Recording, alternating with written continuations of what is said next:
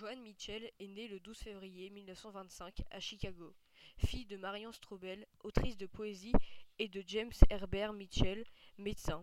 Ce sont les œuvres de Cézanne, Van Gogh, Matisse et Candice qui, qui retiennent son attention.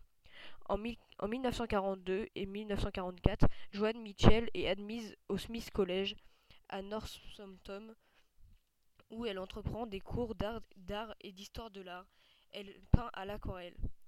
De 1944 à 1947, elle s'inscrit à l'Art Institute de Chicago en vue de l'obtention du BFA.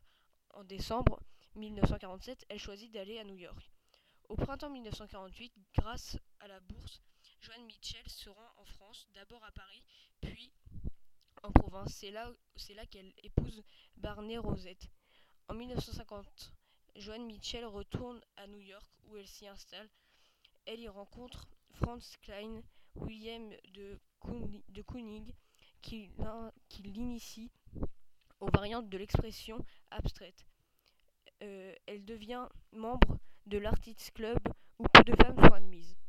En 1951, la Joanne Mitchell euh, participe à l'exposition Nin Street Show organisée par l'Artists Club et Léo Castelli durant l'été elle s'inscrit à l'Université de Columbia en histoire de l'art et en cours de littérature française à l'Université de New York.